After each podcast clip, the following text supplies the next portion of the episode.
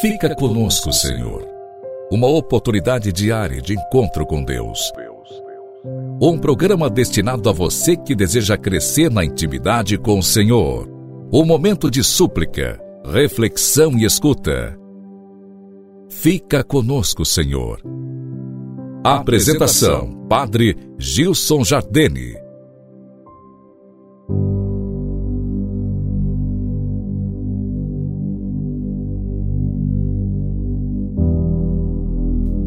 Louvado seja nosso Senhor Jesus Cristo, para sempre seja louvado. Com carinho, acolho e agradeço você que ao longo desses dias tem se unido a nós nessa jornada de reflexão própria do tempo do advento em preparação para a celebração do Natal do Senhor. Hoje, sexta-feira, vamos chegando ao fim da primeira semana do advento Hoje, dia 8 de dezembro, a Igreja celebra a solenidade da Imaculada Conceição da Virgem Maria. Convido você a refletir comigo nesse dogma, nesse mistério que nós celebramos hoje. Partilho contigo a segunda leitura do ofício das leituras das meditações de Santo Anselmo, bispo. Ó Virgem, pela tua bênção é abençoada a criação inteira. O céu e as estrelas, a terra e os rios, o dia e a noite, e tudo quanto obedece ou serve aos homens. Congratulam-se, ó Senhora, porque a beleza perdida foi por ti, de certo modo, ressuscitada e dotada de uma graça nova inefável. Todas as coisas pareciam mortas ao perderem sua dignidade original, que é de estar em poder e a serviço dos que louvam a Deus. Para isso é que foram criadas.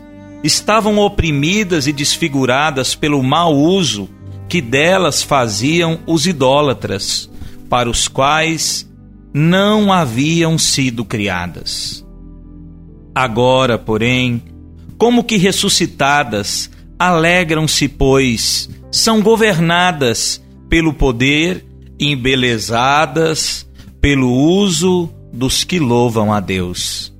Perante essa nova, inestimável graça, todas as coisas exultam de alegria ao sentirem que Deus, seu Criador, não apenas as governa invisivelmente lá do alto, mas também está visivelmente nelas, santificando-as com o uso que delas faz.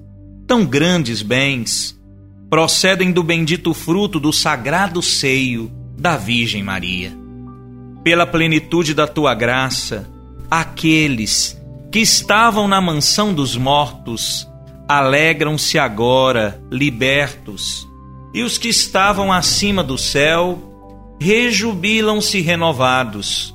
Com efeito, pelo Filho glorioso de tua gloriosa virgindade, todos os justos que morreram antes de sua morte vivificante exultam pelo fim de seu cativeiro, e os anjos se congratulam pela restauração de sua cidade quase em ruínas. Ó oh, mulher, cheia e mais que cheia de graça, o transbordamento da tua plenitude faz renascer toda criatura. Ó Virgem bendita e mais que bendita, pela tua bênção é abençoada toda a natureza não só as coisas criadas pelo Criador, mas também o Criador pela criatura. Deus deu a Maria seu próprio filho, seu filho único, gerado de seu coração, igual a si, a quem amava como a si mesmo. No seio de Maria, formou seu filho, não outro qualquer, mas o mesmo para que, por natureza, fosse realmente um só e o mesmo Filho de Deus e de Maria. Toda a criação é obra de Deus e Deus nasceu de Maria. Deus criou todas as coisas e Maria deu à luz a Deus. Deus, que tudo fez, formou-se a si próprio no seio de Maria e deste modo refez tudo o que tinha feito. Ele, que pode fazer tudo do nada, não quis refazer sem Maria o que fora profanado. Por consequente, Deus é o Pai das coisas criadas e Maria a mãe das coisas recriadas. Deus é o Pai da criação universal e Maria a mãe da redenção universal. Pois Deus gerou aquele por quem tudo foi feito, e Maria deu à luz aquele por quem tudo foi salvo. Deus gerou aquele sem o qual nada absolutamente existe, e Maria deu à luz aquele sem o qual nada absolutamente é bom. Verdadeiramente, o Senhor é contigo, pois quis que toda a natureza reconheça que deve a ti, juntamente com ele, tão grande benefício. Essa profunda e significativa reflexão desse grande homem de Deus, Santo Anselmo, nos ajuda a pensar sobre o mistério tão sublime que envolve toda a criação, de maneira especial a humanidade, quando a Virgem Santíssima é concebida imaculada. Quando nasce, nós nesse tempo de advento rezamos cantando aquilo que o profeta Isaías escreveu. Nós cantamos a profecia de Isaías: da cepa brotou a rama, da rama brotou a flor, da flor nasceu Maria e de Maria o Salvador. O Senhor nosso, o Deus conosco, o Emanuel, que vem para nos salvar. Por isso, esta celebração está muito propícia para nos ajudar a seguir com as reflexões próprias do tempo do advento do Senhor.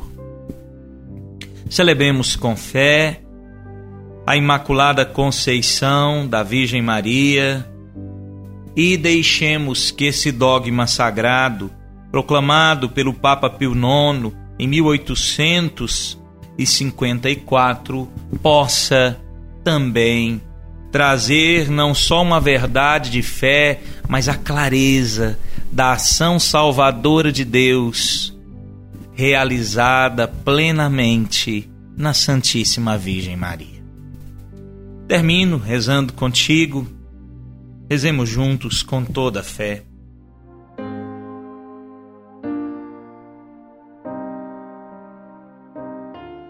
Em nome do Pai, do Filho e do Espírito Santo. Amém. Ó Deus, que preparastes uma digna habitação para o vosso Filho, pela Imaculada Conceição da Virgem Maria, preservando-a de todo pecado, em previsão dos méritos de Cristo, concedei-nos chegar até vós, purificados também de toda a culpa, por sua materna intercessão por nosso Senhor Jesus Cristo, vosso Filho, na unidade do Espírito Santo. Amém. Desça e permaneça sobre ti a bênção do Deus Todo-Poderoso, o Pai, o Filho e o Espírito Santo. Amém. Imagino que na preparação desse tempo você já tenha preparado aí na sua casa um cantinho para a oração onde nós podemos diariamente nos encontrar para rezar, onde você pode se unir à sua família. Imagino que você já preparou também o seu presépio, a imagem de Nossa Senhora grávida ou da Imaculada Conceição, a imagem da Sagrada Família, tudo isso que nos ajuda, mesmo com muita simplicidade, a pensar no mistério tão sublime que nós celebramos do Natal do Senhor. Espero te encontrar na Santa Missa nesse fim de semana. Termino com um convite. Hoje nós iniciamos aqui em nossa paróquia a novena da luz, aquela tradicional e poderosa novena que nós rezamos em honra a Virgem de Guadalupe e a Santa Luzia. Venha celebrar conosco hoje às 19 horas na Igreja Matriz de Santa Rita, início da novena da luz. Seguimos até o dia 17 de dezembro. Vamos juntos rezar e aproveitar esse tempo para deixar que a luz de Deus ilumine os nossos corações.